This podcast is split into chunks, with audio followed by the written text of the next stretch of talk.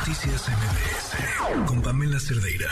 Ya habíamos hablado de este tema aquí hace ya unos meses y, ahora vuelve a ser tema por todo lo que sucedió en, San Gregorio eh, después de este encuentro desafortunadísimo con policías y habitantes por un tema, el del agua, pero también el tema del reordenamiento territorial. Le agradezco mucho al doctor Armando Rosales, presidente de la representación en la Ciudad de México de la Asociación Mexicana de Urbanistas. Gracias por acompañarnos. Pamela, buenas noches y buenas noches al auditorio. ¿Qué está pasando? Ya habíamos hablado de este tema hace un par de meses y habían levantado la voz eh, varias personas preocupadas por cómo, por lo que se estaba planteando en estas consultas.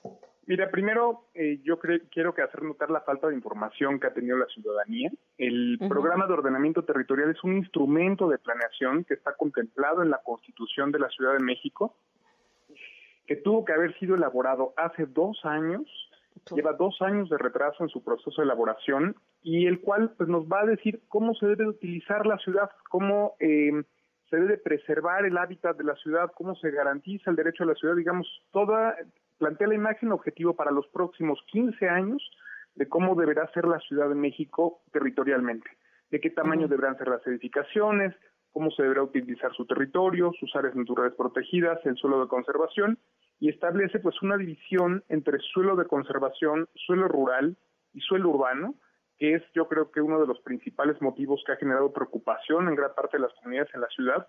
Y el otro es, eh, se han emitido incluso eh, comunicados por parte del Colegio de Arquitectos o la Asociación Mexicana de Urbanistas, en el que hace notar una cosa. Nos falta la ley de ordenamiento territorial que mandataba la Constitución de la Ciudad de México y a la cual se debería de sujetar este programa de ordenamiento territorial. Entonces, ese ha sido también uno de los problemas que tenemos ahora una propuesta de programa de ordenamiento territorial sin una ley respectiva. Una ley. Ok, tendremos que haber empezado por ahí. Ahora, esta división de, los lugares como suelo de conservación rural y urbano, ¿cómo está hoy? Bueno, antes nada más teníamos suelo urbano y suelo de conservación. En la, eh, anteriormente, y antes de la nueva constitución de la Ciudad de México, teníamos en la Ciudad de México dos programas de desarrollo para regular, digamos, todo el territorio de lo que era el Distrito Federal. Teníamos, por un lado, un programa de desarrollo urbano que se enfocaba en decirnos cómo se debía de utilizar todo el área urbana de la Ciudad de México, las vialidades, las alturas de las edificaciones máximas, nos proponía una serie de instrumentos que se conocían como normas generales de ordenación, que nos dice, bueno, cómo puedes construir sótanos, las alturas de los entrepisos, las alturas de los edificios, las restricciones que debes dejar con tus vecinos, las colindancias, muchos aspectos, digamos, de la edificación urbana y arquitectónica que hacen ciudad y teníamos un ordenamiento ecológico del territorio, un programa de ordenamiento ecológico.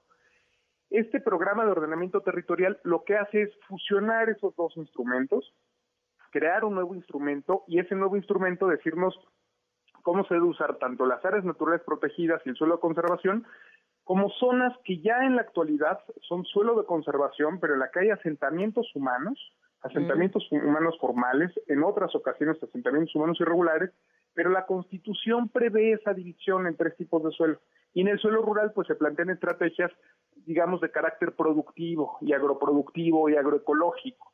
Y ese ha sido, pues, uno de los principales motivos em, de discusión entre especialistas y entre académicos y también con la población, que dicen están desapareciendo una gran, una parte importante del suelo de conservación y lo que no se ha manejado adecuadamente pues, es la información de cómo se va a manejar, cómo, cuál va a ser la estrategia que va a seguir en este programa de ordenamiento territorial para los asentamientos humanos irregulares, para las zonas carentes de infraestructura y cuáles van a ser esos proyectos agroecológicos, eh, forestales, de producción agrícola y producción ganadera en ese suelo que ahora se le denomina rural que antes mm. conocíamos como suelo de, conservación, que es una parte importante de hectáreas de las que se están transformando de suelo de conservación a suelo rural.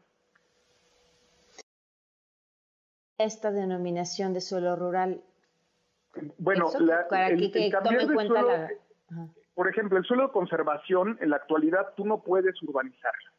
Entonces, gran parte de los asentamientos humanos que ya se encuentran en el suelo de conservación, pues son asentamientos humanos irregulares. El Programa General de Ordenamiento Territorial también viene con un conjunto de mapas importantes y en caso de aprobarse por el Congreso de la Ciudad de México tienen carácter de ley. Estos mapas, por ejemplo, identifican una parte importante, un gran número de asentamientos humanos irregulares sobre el suelo de conservación. Y en este se propone en gran medida regularizar estos asentamientos humanos irregulares o establece algunas estrategias de reasentamientos de estos asentamientos humanos irregulares, a los cuales en este momento y con las leyes actuales no podríamos introducirles infraestructura ni dotarlos de servicios porque estaríamos construyendo sobre suelo de conservación y eso violaría todas las leyes ambientales en la Ciudad de México. Con este cambio se podrían hacer esas estrategias, el gobierno podría introducir servicios, podría introducir infraestructura, el problema es que no nos ha dicho cómo y no nos dice qué tipo de infraestructura va a introducir, si esta va a ser una infraestructura verde, sustentable, cuáles son las estrategias, em, digamos, de observar que no se sigan expandiendo estos asentamientos humanos irregulares. Y luego hay contradicción entre los propios mapas, que son muchos, los que incluye el proyecto de programa de ordenamiento territorial, en el que en algún momento nos dice, esta es una zona de conservación. Y luego ves otro mapa y dice, no, esta ya es una zona de producción ah, eh, eh, agrícola. Más adelante dice, no, pero aquí hay un asentamiento irregular en el que le debemos de introducir infraestructura. Entonces, esa falta de eh, congruencia entre los mapas y muchas de las cosas que nos dice este proyecto de programa de ordenamiento territorial para la Ciudad de México, pues es lo que ha levantado eh, que muchos especialistas, incluyendo el propio Consejo de Resiliencia de la Ciudad de México, que se ha manifestado en contra eh, y ha hecho propuestas interesantes para cómo eh, coadyuvar a que se conserve el suelo de conservación en este propio programa, porque se ve hoy esa carencia, ¿no? No hay un adecuado manejo de todo el suelo de conservación y lo que antes se ordenaba con esos instrumentos de ordenamiento ecológico y tampoco se han eh, considerado muchos aspectos de una gestión integral de riesgos en zonas susceptibles a deslizamientos, zonas susceptibles a inundaciones y zonas también susceptibles a tener daños por terremotos en la Ciudad de México, que son cosas que deberían de estar incluidas en este proyecto de programa. No, pues mucho de qué seguir hablando. Te agradezco por lo pronto, Armando, que nos hayas tomado la llamada y, y sigamos hablando de este tema. Muchísimas gracias. A tus órdenes, Pamela. Buenas noches. Buenas noches. El doctor Armando Rosales, presidente de la representación en la Ciudad de México de la Asociación Mexicana de Urbanistas. Noticias MBS